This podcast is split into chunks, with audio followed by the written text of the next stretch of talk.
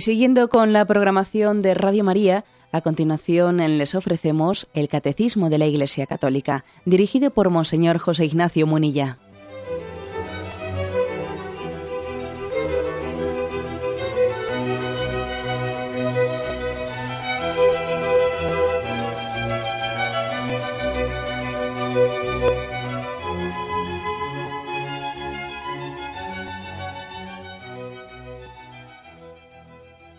Un cordial saludo a todos los oyentes de Radio María.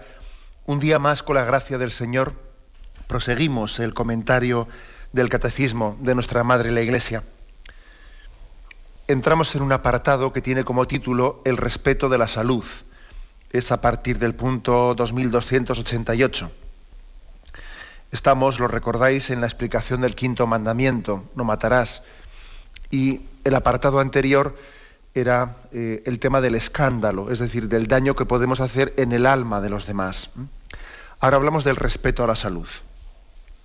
Es importante pues, ver, digamos, qué tipo de materias el catecismo pues, va desgranando, desmenuzando dentro del quinto mandamiento. El tema del escándalo también está incluido en el quinto mandamiento, el tema del respeto a la propia salud.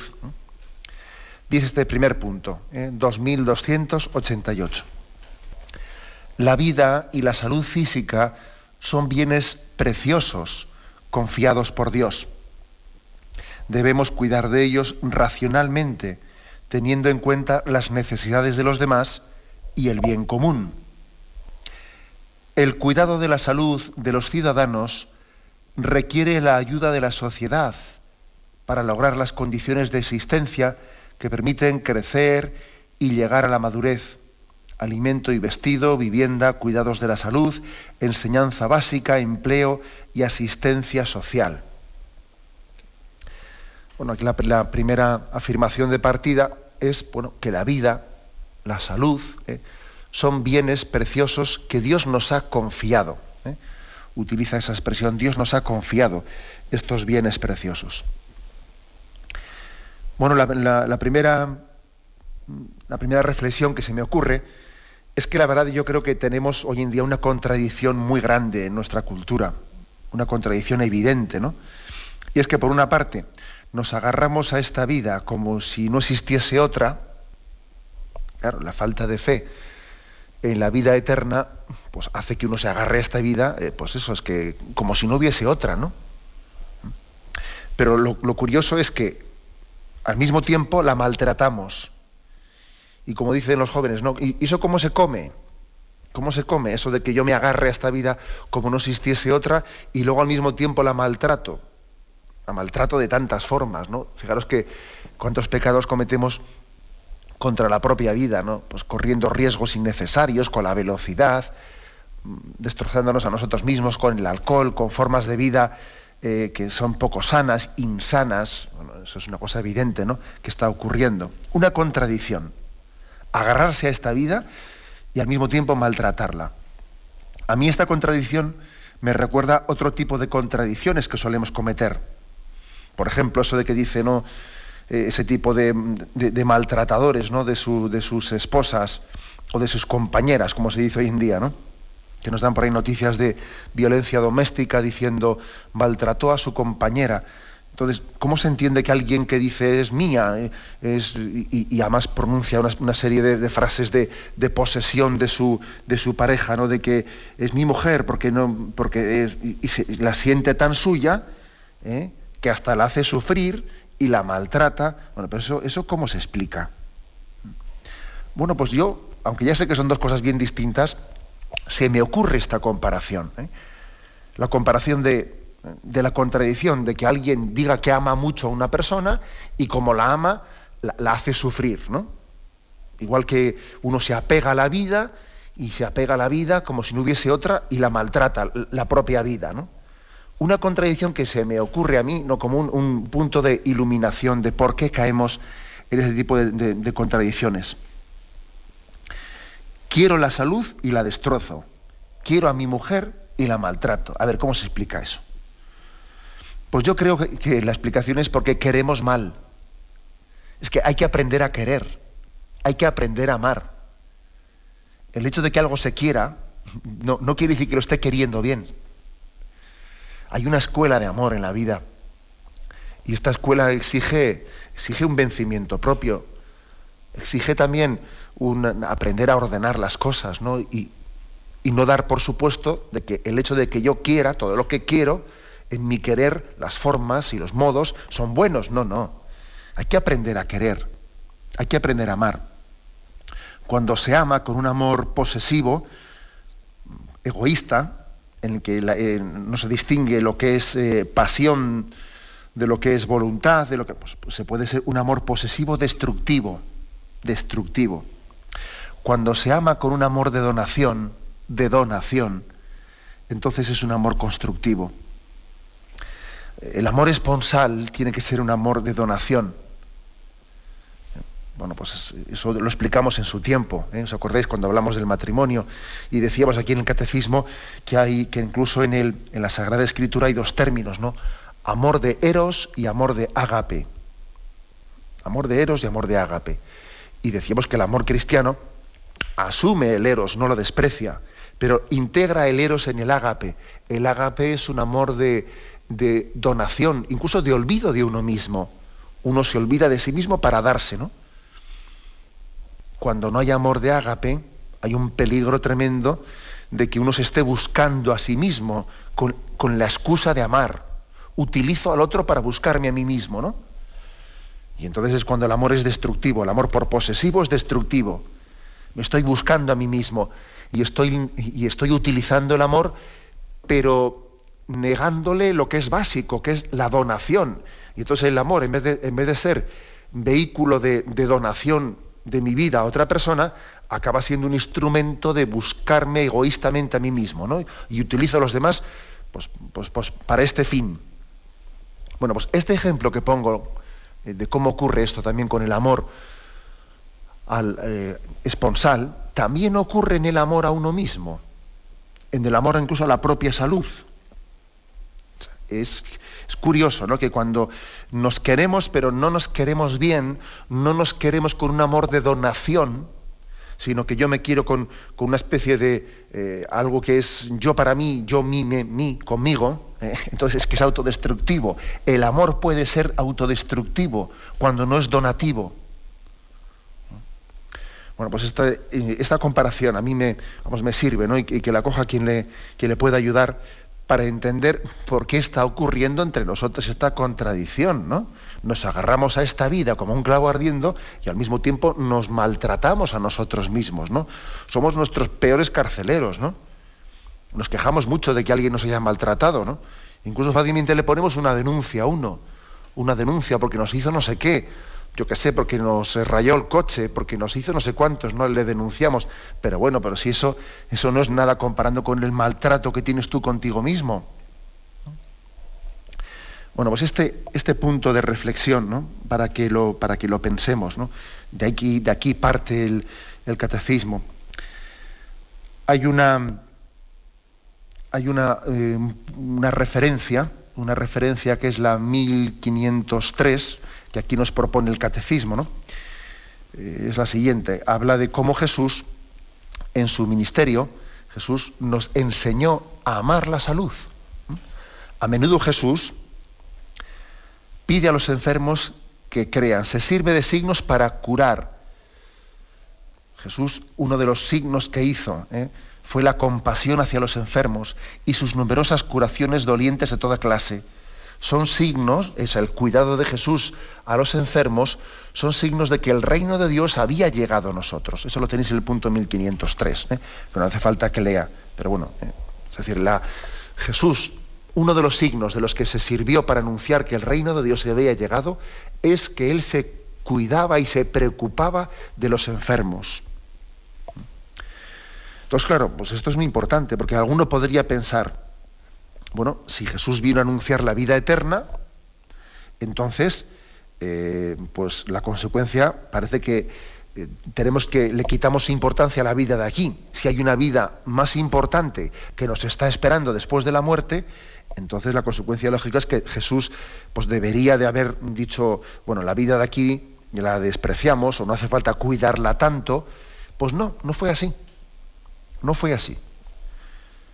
El hecho de que Jesús viniese a anunciarnos la vida eterna eh, no fue obstáculo, sino todo lo contrario.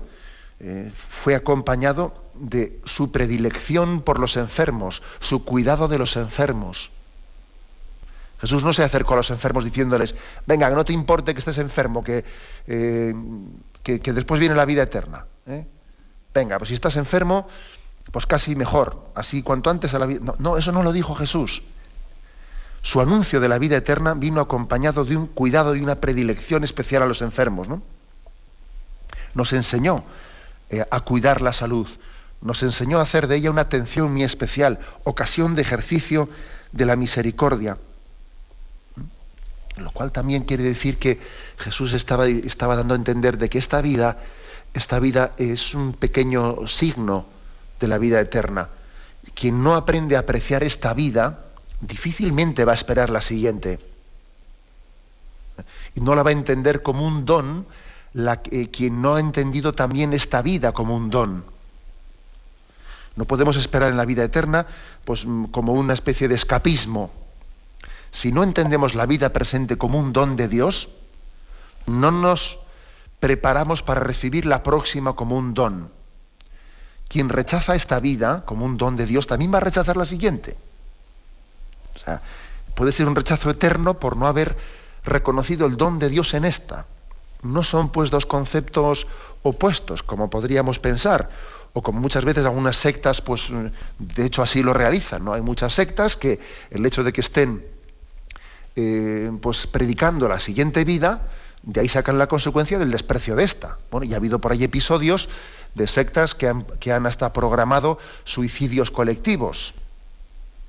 Suicidios colectivos porque estamos esperando la llegada del reino, entonces nos suicidamos todos. Bueno, jamás el cristianismo ha caído en tales cosas. ¿eh? Su, predicación de la vida eterna ha sido todavía un acicate mayor para cuidar la vida presente. ¿no? Con el don presente nos preparamos para el siguiente don. Aquí también se aplica ese pasaje del Evangelio que dice, como has sido fiel en lo poco, te encomendaré lo mucho, te encomendaré lo grande como has sido fiel a cuidar el don de la vida, de esta vida temporal, te daré la vida eterna. Luego Jesús nos enseña a amar la vida y Él la dignifica ¿no? en su entrega. Tenemos un momento de reflexión y continuamos enseguida.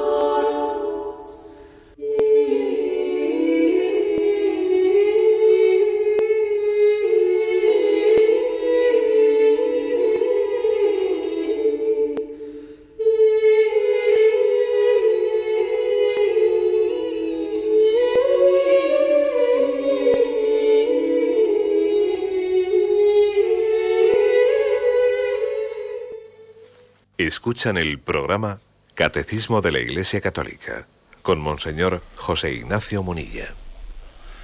Continuamos esta explicación del punto 2288 sobre el respeto de la salud. La vida es un bien precioso en eh, que tenemos que cuidar.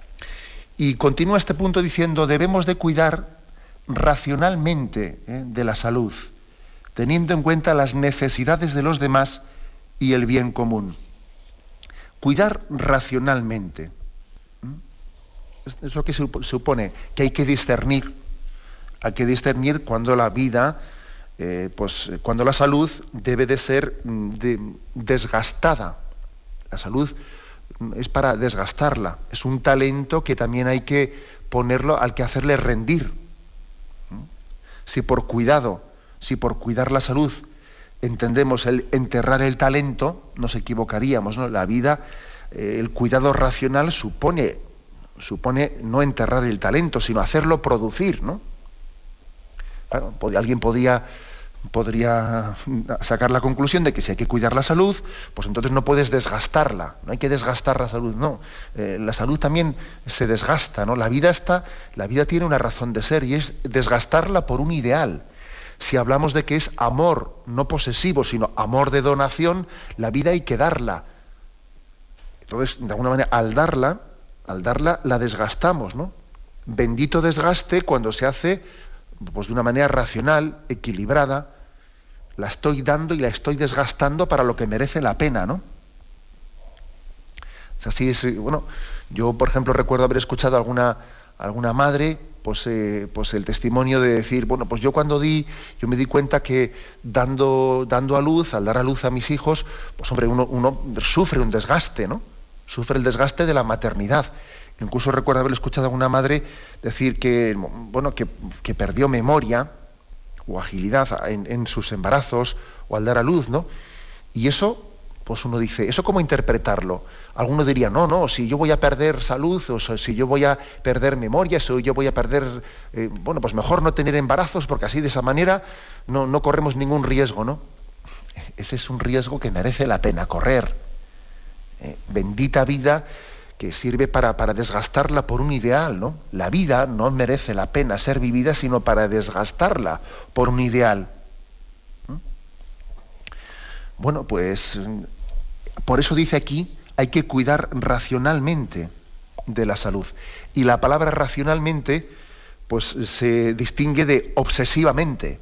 No es lo mismo racionalmente que obsesivamente. ¿Eh? Por ejemplo, el, el hipocondríaco es aquel que, no de una manera racional, sino obsesiva, está eh, hiper preocupado ¿no? de, cualquier cosa que le pueda suponer un desgaste, ¿no? Y, ay, he sentido aquí esto, ay, me duele aquí, ay, no sé si tendré esto. Ojo que también es una enfermedad de nuestro, de nuestro tiempo, ¿no?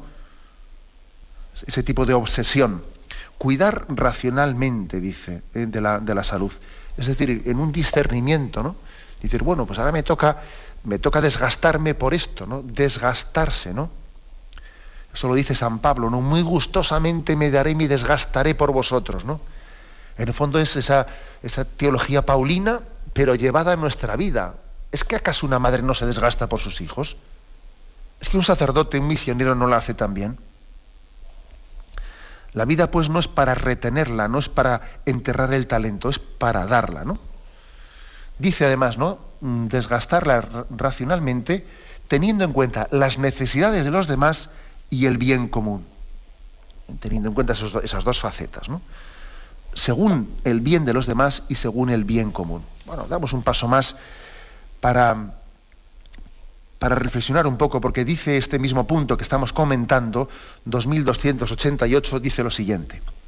El cuidado de la salud de los ciudadanos requiere la ayuda de las sociedades para lograr las condiciones de existencia que permitan crecer y llamar a la madurez. Entonces, aquí habla de cómo el cuidado de la salud no es cosa únicamente mía, no es tarea únicamente eh, individual.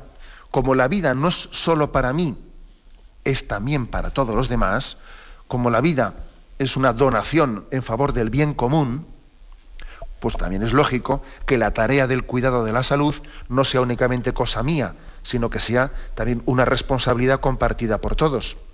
¿Mm? Yo creo que es de pura, pura lógica, ¿no? Esto que estoy diciendo. Si la vida no solo para mí es para todos, también el cuidado de la salud es una tarea social.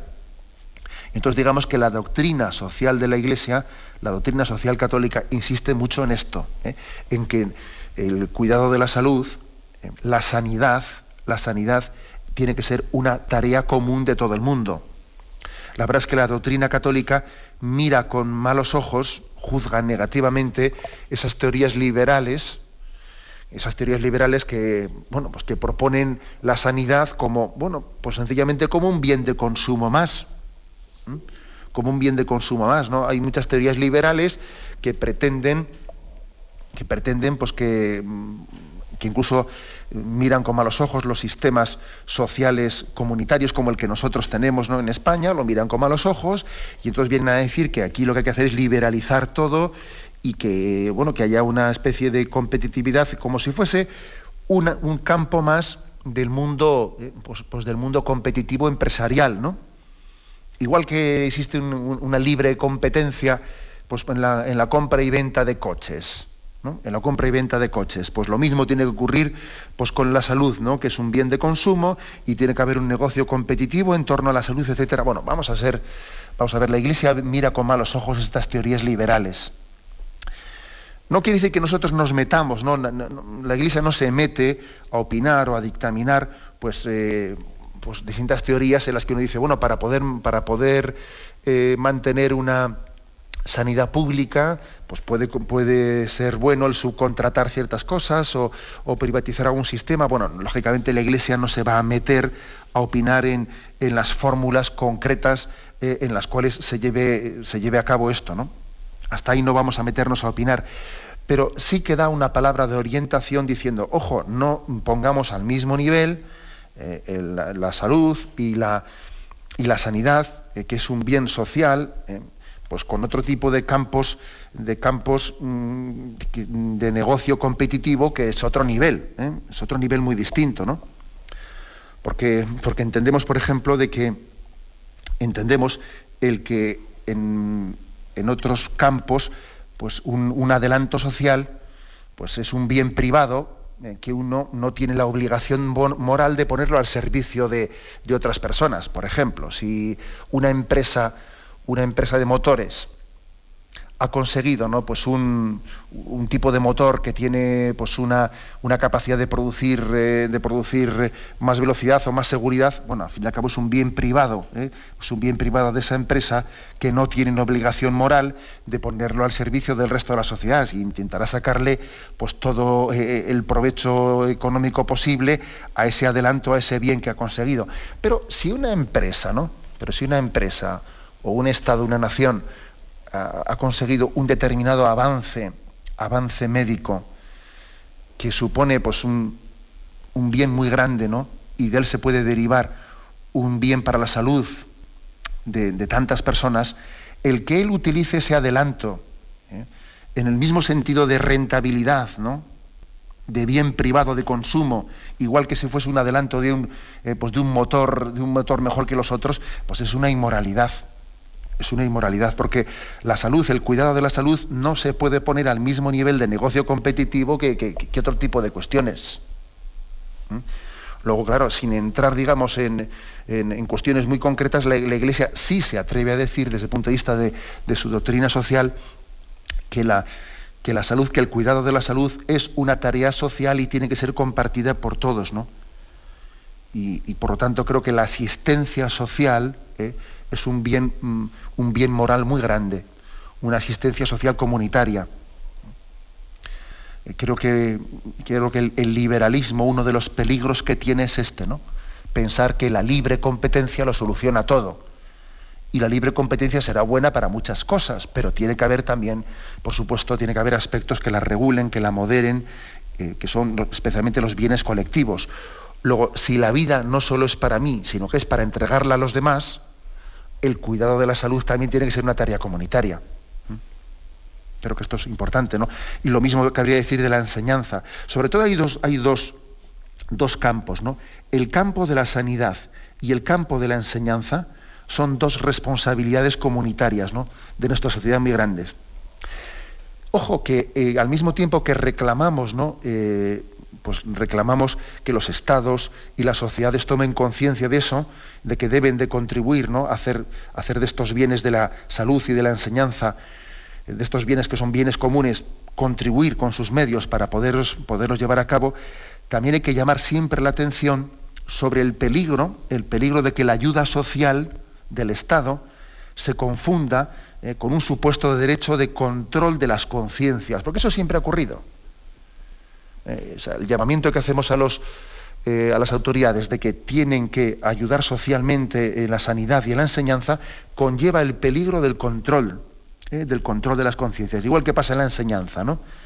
La enseñanza, de la enseñanza pública siempre se ha derivado la tentación de controlar las conciencias. Léase educación para la ciudadanía, léase, etcétera, etcétera. Lo mismo pasa con la sanidad, con la sanidad pública. Claro, como la sanidad es pública, parece que ya tengo yo derecho a introducir, yo Estado, ¿no? Quiere decir, ¿no? Yo el Estado tengo derecho a introducir determinados, determinadas fórmulas concretas que suponen una, una visión antropológica del hombre poco respetuosa con la conciencia de las personas. ¿no? Véase, por ejemplo, cómo desde la sanidad pública se ha difundido la esterilización, la anticoncepción, etc. ¿no? O sea, que es el peligro, el peligro de que algo que sea, cuando decimos que es un bien social, y entonces el Estado lo hace público, de, ser público, tiene el gran peligro de aplastar las conciencias, ¿no? o pretender forjarlas a imagen y semejanza de unas ideologías. También a nosotros, a la Iglesia, eh, nos toca señalar y denunciar ese peligro. Y también creo que la Iglesia tiene una, una vocación más, la vocación de llevar adelante eh, el ministerio de la sanación. Y también ha habido carismas, ¿eh? ha habido carismas que han contribuido muchísimo ¿no? a, esa, a esa tarea de la sanación estoy pensando en San Juan de Dios y tantos eh, otros carismas que han conllevado, que, han contribuido de una manera muy importante ¿no? a, esa tarea de la sanación y del cuidado de la salud. Y no únicamente eso, sino que también acordaros de, ese mandato de Jesús en Mateo 18, sanad a los enfermos. La Iglesia ha recibido esa tarea del Señor, intenta realizarla de distintas formas, ¿no? Pero existe también un ministerio de la sanación de los enfermos porque sabemos que la frontera entre la salud física y la salud espiritual es una frontera que no, que, que no está trazada rectilíneamente, sino que está, que hay una, una interferencia muy grande de una cosa con la otra, entre lo físico y lo espiritual. Y por eso la Iglesia contribuye y debe de contribuir más, no en ese ministerio de sanación. Igual hemos en los últimos eh, siglos, ¿no? Pues igual hemos dejado en el olvido ese ministerio de la sanación que está también en la Sagrada Escritura en tantos lugares, ¿no? Especialmente la renovación carismática y algunos otros movimientos de la Iglesia Católica, pues creo que tienen el gran valor de habernos recordado ¿no? ese ministerio de la sanación que Jesús puso en manos de los apóstoles y dice, curad enfermos, sanad a los enfermos, ¿no? Dice Mateo 18. O sea que también es otra de las formas que tiene la Iglesia de contribuir ¿no? a esta tarea del cuidado de la, de la salud, tal y como se explica en este punto en el 2288. Tenemos un momento de reflexión y continuaremos enseguida.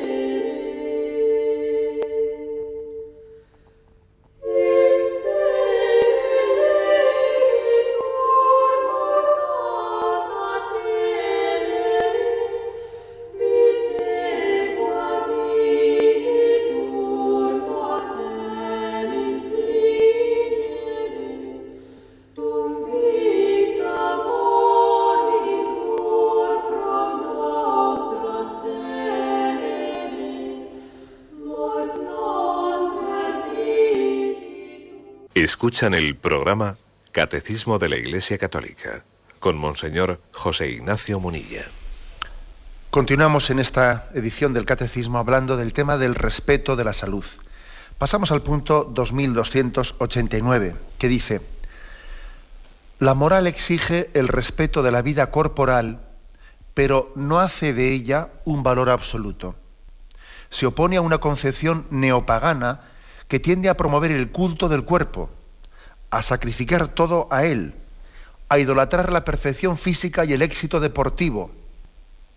Semejante concepción, por la selección que opera entre los fuertes y los débiles, puede conducir a la perversión de las realidades de las relaciones humanas.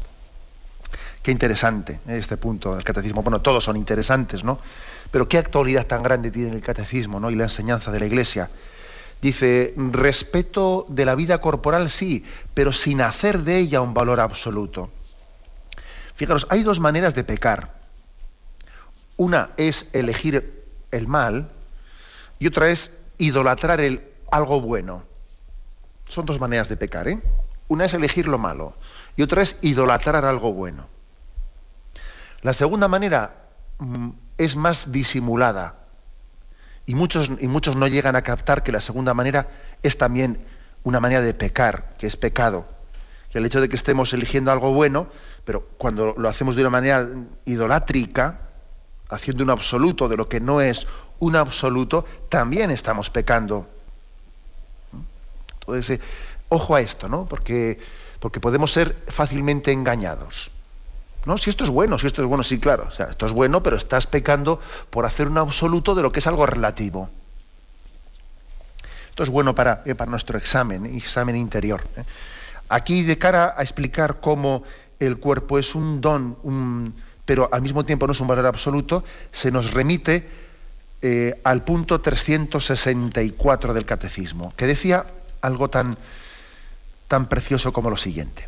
El cuerpo del hombre, participa de la dignidad de la imagen de Dios. Es cuerpo humano precisamente porque está animado por el alma espiritual y es toda la persona la que está destinada a ser templo del espíritu. Bueno, ¿por qué digo que este punto ilumina bastante, ilumina mucho? El cuerpo es imagen de Dios, es imagen de Dios, al igual que el alma, pero no está de menos recordar y refrescar la memoria de que llegará un momento, llegará un momento en que nuestro cuerpo corruptible, corruptible, pues mm, sufra, ¿no? Sufra la muerte y entonces nosotros en ese periodo que se llama de escatología intermedia, cuando el cuerpo separado del alma, ¿no? Pues sufre la corrupción y estamos a la espera de la resurrección gloriosa del fin de los tiempos, en ese momento la imagen de Dios no se ha perdido, sino que continúa en el alma. Es verdad que la imagen de Dios se tiene en el cuerpo y en el alma, pero no nos olvidemos que habrá un momento, un momento que puede ser muy largo, de los siglos, los siglos desde nuestra muerte hasta la escatología final, hasta que Dios venga como juez de vivos y muertos y tenga lugar la resurrección final, en ese tiempo intermedio, que se llama escatología intermedia, esa imagen y semejanza de Dios permanecerá en el alma exclusivamente, no en el cuerpo. No en el cuerpo. Entonces, ¿por qué estoy subrayando esto? Porque esto demuestra que la salud del cuerpo no es un valor absoluto es otro pasaje del, Evangelio. Y no temáis a los que pueden matar el cuerpo, pero no pueden matar el alma. Hay ahí también otra, otro pasaje evangélico en el que Jesús nos dice, oye, eh, que la salud es muy importante y Jesús vino a, consolar a los enfermos, a sanarlos, eh, pero, pero al mismo tiempo no es un valor absoluto. Y no temáis a los que pueden matar el cuerpo, pero no pueden matar el alma. Luego, respeto sí, cuidado sí, pero no un valor absoluto nos hace, esta es la referencia de este punto 2289. Habla aquí de una concepción neopagana, que me parece un término este muy, vamos, muy iluminador, concepción neopagana que tiende a promover el culto al cuerpo, a sacrificar todo a él, a idolatrar la perfección física y el éxito deportivo.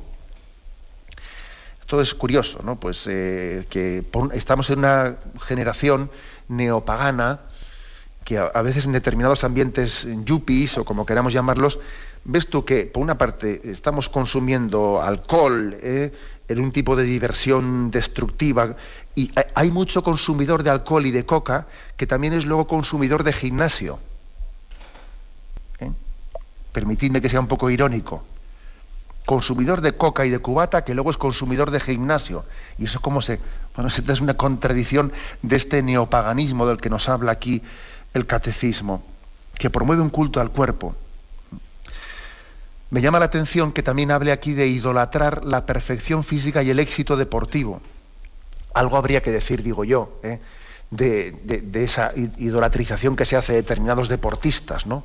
No voy a decir nombres, pero bueno, ¿no? Están en la mente de todos.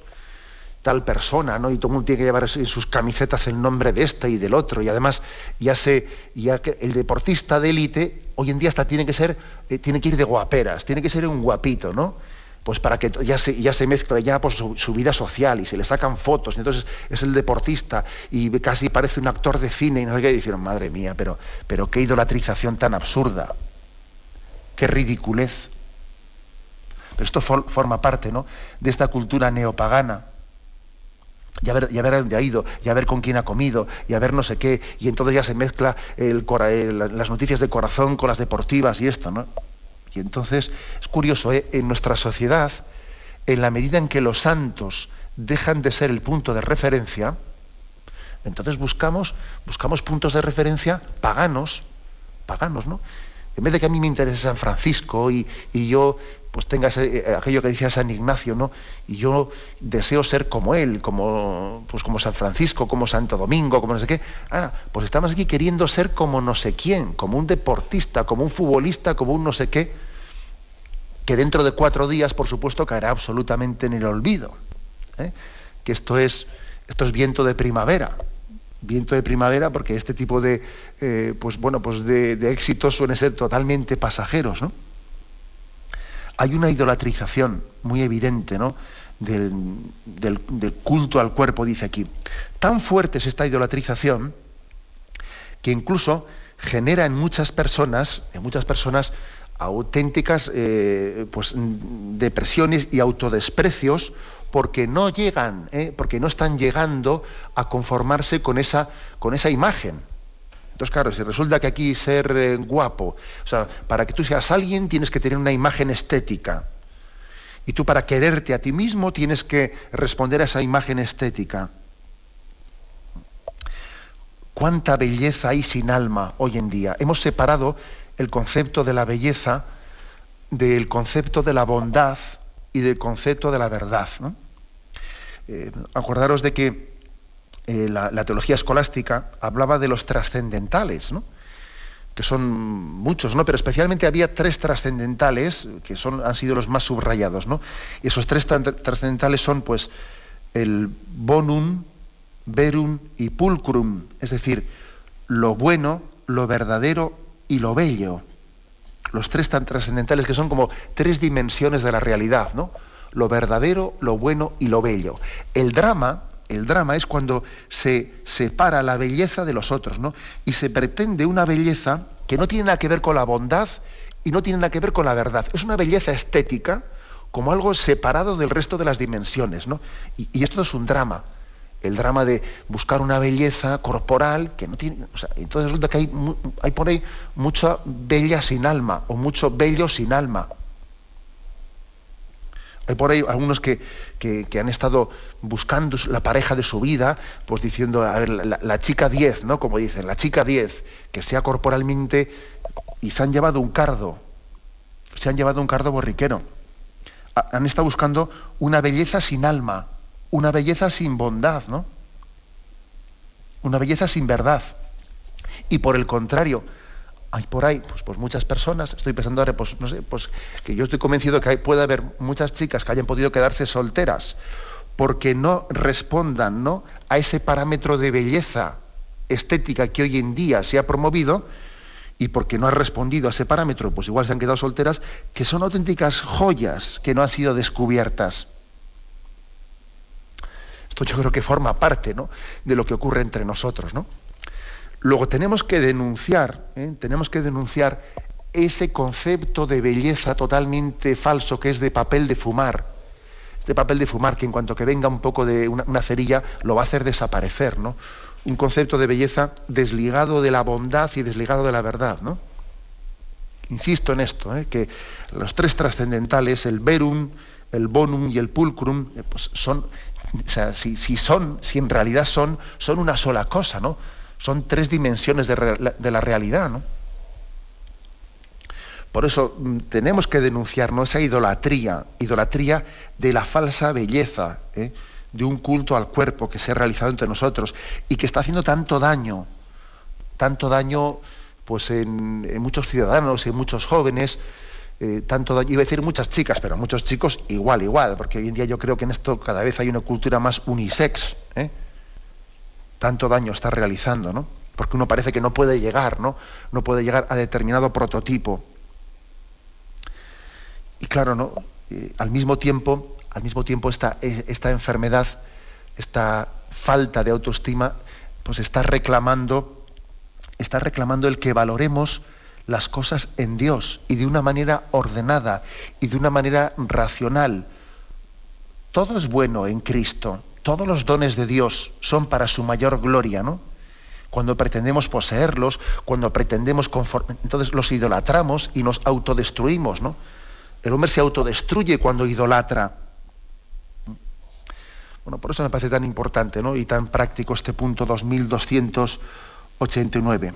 Y termina diciendo, semejante concepción, por la selección que opera entre fuertes y débiles, puede conducir a la perversión de las relaciones humanas. ¿no? Gente eh, pues gente guay, gente no guay, gente que guapa, gente fea, gente no sé qué. Eh, cuando hace ese, tipo de distinciones, eh, distinciones, puede conducir a la perversión de las relaciones humanas. Ojo que mucho se ha hablado de la división de clases sociales entre ricos y pobres y de la injusticia que eso supone. Y la división que pretende realizar este mundo entre bellos, o sea, digamos, guapos y no guapos, y, de alguna manera que quienes responden a ese tipo de, eh, de, imágenes estéticas y quienes no responden a ello. Y los dramas que eso genera, y, las, y los sufrimientos interiores de quien se ve esclavizado por estas idolatrías, ¿no? Tenemos que tener capacidad de denuncia, ¿no? Superando complejos, porque la verdad cristiana, aparte de ser verdad, es liberadora liberadora de muchas esclavitudes. La verdad nos hará libres, ¿no? Nos lo dijo Jesucristo. Y la verdad es bella. La verdad es bella siempre. Lo dejamos aquí y damos paso a la intervención de los oyentes. Podéis llamar para formular vuestras preguntas al teléfono 917 107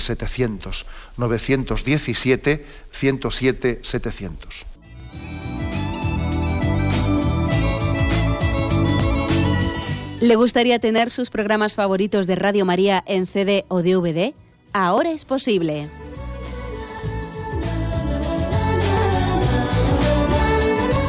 Le sugerimos que primero se informe en qué formato de audio lo puede escuchar en su equipo DVD o CD, teniendo en cuenta que no todos los lectores de CD pueden reproducir el formato digital MP3 en el que enviamos nuestros programas. Y luego, si quiere en su casa esos programas que tanto le gustan, solo tiene que escribir una carta a Radio María, Paseo Lanceros 2, primera planta 28024, Madrid, indicando si lo quiere en CD o DVD y cuántos programas. También le rogamos que escriba su nombre, dirección y no se olvide de facilitarnos un teléfono de contacto para cualquier duda que nos surja.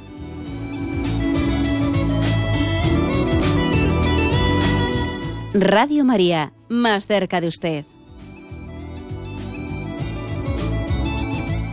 Escuchan el programa Catecismo de la Iglesia Católica con Monseñor José Ignacio Munilla.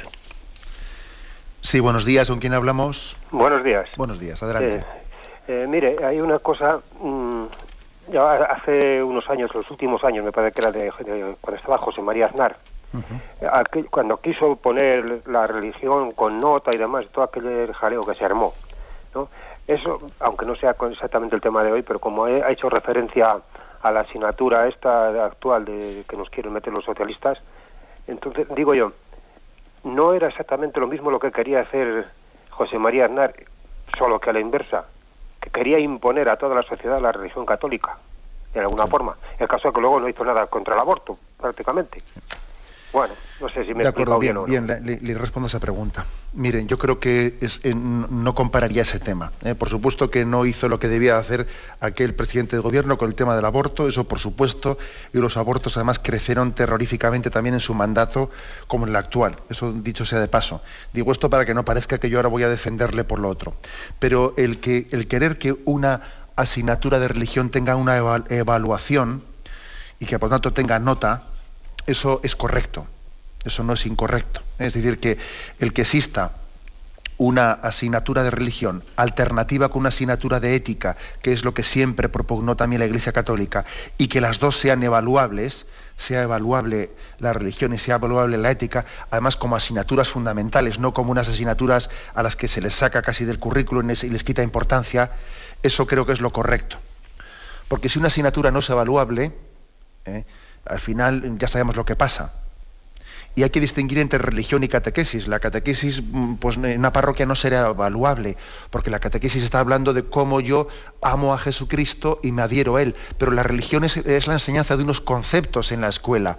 Luego, unos conceptos sí pueden y deben de ser evaluables. ¿eh?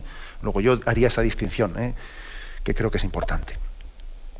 Adelante, damos paso a un siguiente oyente. Buenos días. Sí, hola, buenos días, monseñor. Buenos, días. Mire, eh, mi pregunta es, mm, no, no es de lo que estaba hablando ahora, pero más o menos eh, le voy a hablar sobre la muerte. Eh, yo quería preguntarle, cuando un familiar mm, muy querido fallece, ¿cuál es la actitud que debemos tomar? Porque mm, unas personas pues caen en una depresión tremenda o una ansiedad o una enfermedad y entonces, según usted, bueno, según usted, según la Iglesia, eh, cuál es la, eh, la, forma más sana de llevar un duelo, porque ya sabe que detrás pues vienen muchas mm, muchas cosas negativas que a, que a veces hasta llevan al suicidio y, y, yo quisiera mm, escucharle a usted cuál es la forma más sana para llevar un duelo. Muchas gracias. De acuerdo. Bueno, la verdad es que cada uno, cada uno somos un mundo y, y bueno, también la, la, la, sensibilidad personal también puede hacer que una persona necesite un tipo de duelo distinto, más largo que otro. ¿eh? Eso también hay que adaptarlo a la, propia persona. Pero yo diría que, por ejemplo, hay personas que necesitan que en ese duelo también expresen su dolor, pues, eh, pues por ejemplo, con, lágrimas, ¿no? Y no tenemos que, avergonzarnos de ello, sino ni no reprimirlo, sino que también creo que el dolor el dolor que se expresa mm, así, digamos, externamente, alivia mucho, nos, nos ayuda mucho. Y veamos cómo el Señor también lloró por la muerte de su amigo Lázaro, ¿no? creo que esta es un primer, una primera faceta eh, importante, ¿no? También eh, creo que en segundo lugar, yo creo que ese duelo tiene que hacerse pues hablando, hablando con naturalidad de nuestros seres eh, queridos que marcharon. Yo creo que solemos tener hoy en día eh, la dificultad de hablar de quienes marcharon. A mí me parece que ayuda mucho ¿eh? que nosotros en nuestra conversación con los demás seres queridos compartamos anécdotas, palabras de las personas que marcharon, ¿no? que nos acostumbremos a tenerlas presentes y no hacer un tabú de quienes marcharon, que parece que ni les mentamos es un segundo aspecto que yo subrayaría. ¿eh? O sea, acostumbrarnos a tenerlos presentes, ¿no? Estuve, estuve hace poco visitando un convento de clausura y me impresionó, me impresionó vivamente cómo, cómo las religiosas eh, hablan de las que han marchado y, cuentan cosas suyas, etcétera, qué presentes les tienen. Eso es muy sanante, ¿eh? eso es muy sanador, ¿no? Y por supuesto creo que la oración por los difuntos, el hecho de que, ofrezcamos la Santa Misa por ella, por ellos, etcétera, o incluso que nos encomendemos a ellos, que les pidamos también labores concretas de intercesión. Que por ejemplo que a un, familiar que ha fallecido, pues le digamos, te, pedimos que, que, encomiendas a la familia, que seas intercesor por la familia, que es una manera de recordarnos a todos que no le hemos dicho adiós, que le hemos dicho hasta luego hasta luego, porque luego nos vamos a encontrar con Él. Y le pedimos que hasta que los encontremos siga rezando por nosotros. ¿no? O sea, a mí me parece que todo esto ayuda mucho al duelo. Pero bien, es un tema igual que, que bueno, que, necesitaría un tratamiento pues, mucho más prolongado en la respuesta. Damos paso a una siguiente llamada. Buenos días. Hola, buenos días, padre. Buenos días, sí. Eh, verá, yo es que mm, primero me encuentro en esa situación que ha dicho mi marido ha muerto hace unos meses y yo estoy enferma desde siempre. Tengo muchísimos dolores, muchas operaciones, muchas cosas en mi cuerpo no funcionan y luego encima una fibromialgia que me tiene con dolores fortísimos todos los días. Entonces, yo, verá, yo quisiera vivir eh, pues como las lecturas de, de ayer domingo, ¿no? Estás alegres, vivir siempre alegres.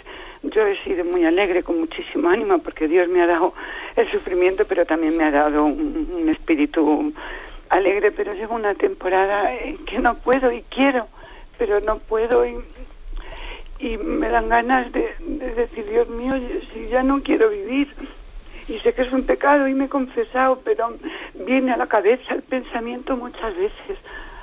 Ay, no sé si me explico bien, pero... Sí, una, una, una palabra quisiera decirle para usted y para todos los que estén escuchando que seguro que también habrá personas que se encuentren en situaciones parecidas a las suyas. Mire, eh, antes decía que la unión de cuerpo y alma pues es una unión que condiciona mucho, ¿eh? condiciona el cuerpo al alma, el alma al cuerpo. Estamos, eh, esa unión supone esa encarnación que es que tiene que, es el hombre también de cuerpo y alma, ¿no? Supone también que tenemos que convivir y llegar a un equilibrio entre, entre esos, esos, dos factores, ¿no? Entre esos dos componentes de nuestra vida, el carnal y el espiritual. Y usted quisiera que, habiendo escuchado las lecturas que escuchó ayer, el, pues, pues, el domingo, pues ya con eso ya estuviese solventado su problema. Pero claro, no es así, porque también hay un factor corporal que, que no se puede solventar solamente por escuchar la palabra de Dios hay que complementarlo, ¿no? Pues por ejemplo, una enfermedad, como la fibromialgia, pues suele tener eh, pues muchas consecuencias para el aspecto psíquico.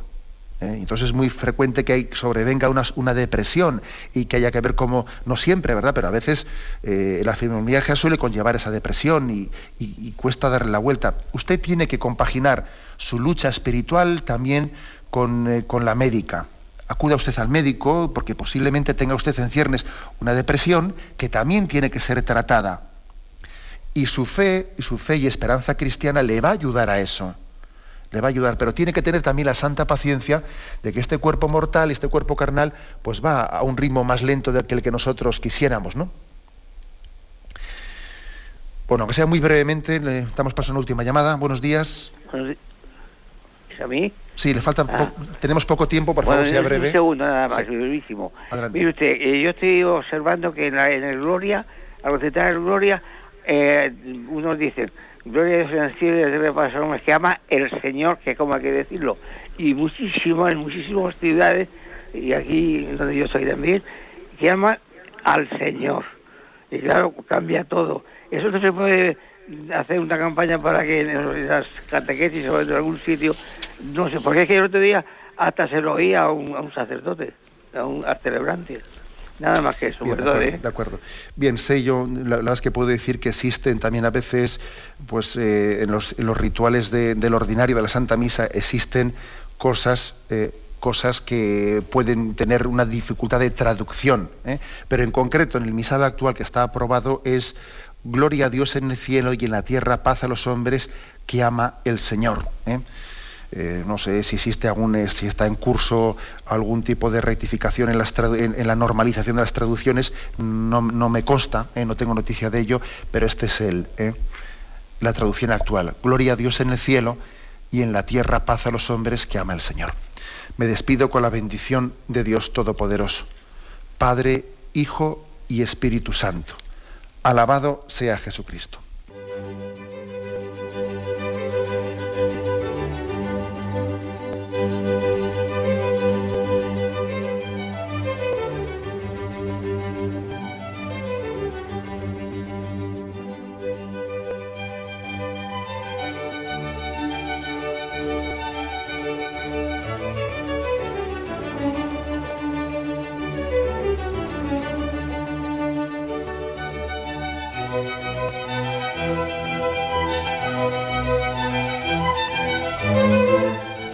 Han podido escuchar en Radio María el Catecismo de la Iglesia Católica, dirigido por Monseñor José Ignacio Munilla.